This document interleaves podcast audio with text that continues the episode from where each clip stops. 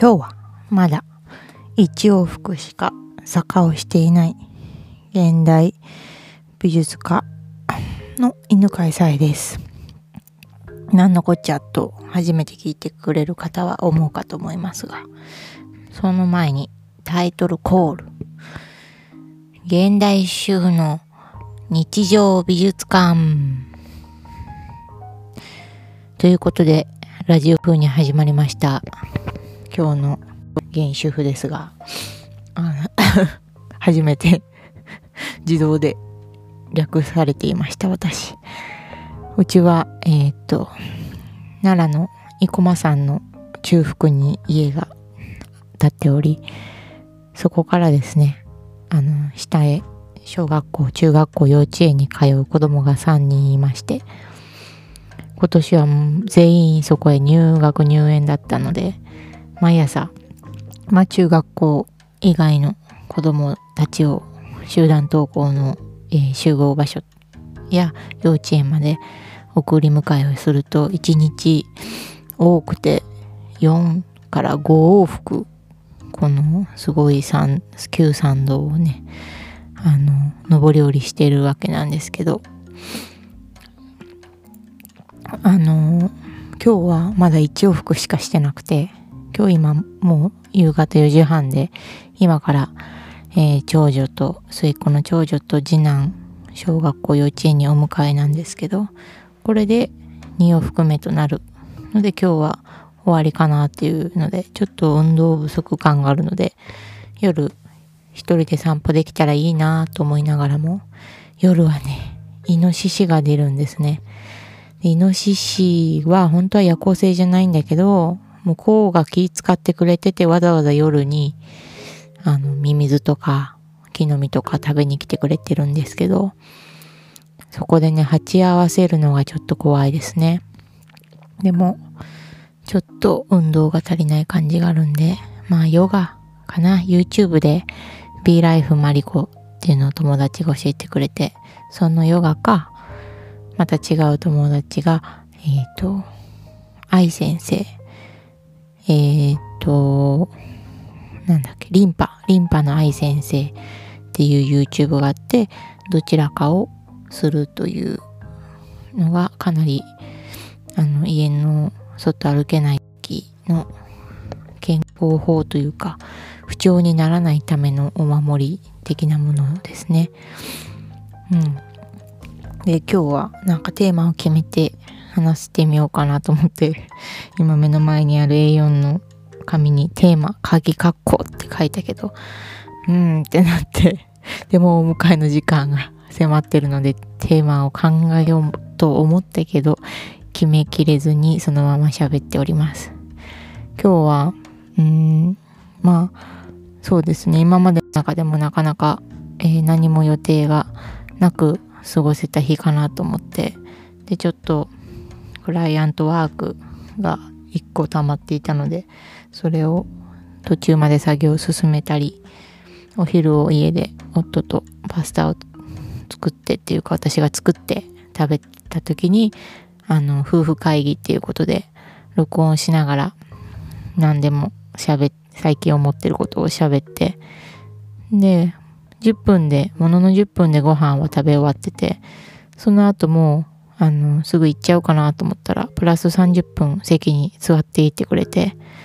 で40分ぐらいああだこうだ喋ってそしたら最後に言い放った夫が言い放った言葉は「ああ1週間分さえちゃんの時間も使っちゃったね」って言われて「お前何様だ」っていうのと私への1週間分の時間って40分なんだっていうね貴重な時間ですね。40分しか私と話す時間がないと思ったら結構何をか何を話そうかこちらも考えて謙虚に 謙虚に対応していきたいと思います。ああいい妻だね。うん。でえっ、と今日はうんと次男小1の次男がえっ、と学童に行っていてやっと新しい友達ができたということで私もまあたまたまやっとっていうかできていたらしいんだけどそのこう本人とそのお母さんと一緒にあの4人で帰ることができて、もうなんか興奮しちゃって、うちの庭まで案内して、いつでも遊びに来てね、とか、その子が習ってる水泳の、水泳同じ日、曜日に、同じ時間に体験に行く予約をしてみたりとか、向こうもね、あの、私の勘違いでなければ同じぐらいのテンションで喜んでくださってて、あの、お子さんが一人っ子さんということで、とてもね、大切に丁寧に育てられてる感じで。で、お母さんも、あの、すごい、あの、美しい感じの方なんだけど、その美しいのを隠し、隠してるというか、多分職業がそういうあの美容の職業の方なのであの仕事の時はすごいもうバリバリ美しさをバーンと外にお出しになってるんじゃないかなと思うんですけどあのね休みの日だったのでその日はあの一瞬その美しさを見逃してしまいそうになるんですけどやっぱよく見るとはメガネの後ろにすごい美しい方が潜んでらっしゃるなと思って、これから私もそのエキスをね、チュルチュルチューとお裾分けしていただきたいと思います。ねちょっとでもね、こう昨日の配信で、昨日っていうか今日撮ったんですけど、その、私は勘違いされやすいみたいな話、その第一印象じゃないけど、第三印象、第四印象ぐらいの時に、なんか、うん、悪い印象があるっていうことをいつも仲良くなった人に似たようなことを言われることが最近続いてて、なんだよって思いながら、その話を今日のね、夫婦会議で夫に話したところ、なんか、なんだったかな。私が、あの、掲げてる旗は何だって聞かれたんですよね。私が掲げてる旗ですよ。皆さん何掲げてますか？で、夫は何て言ってたかな。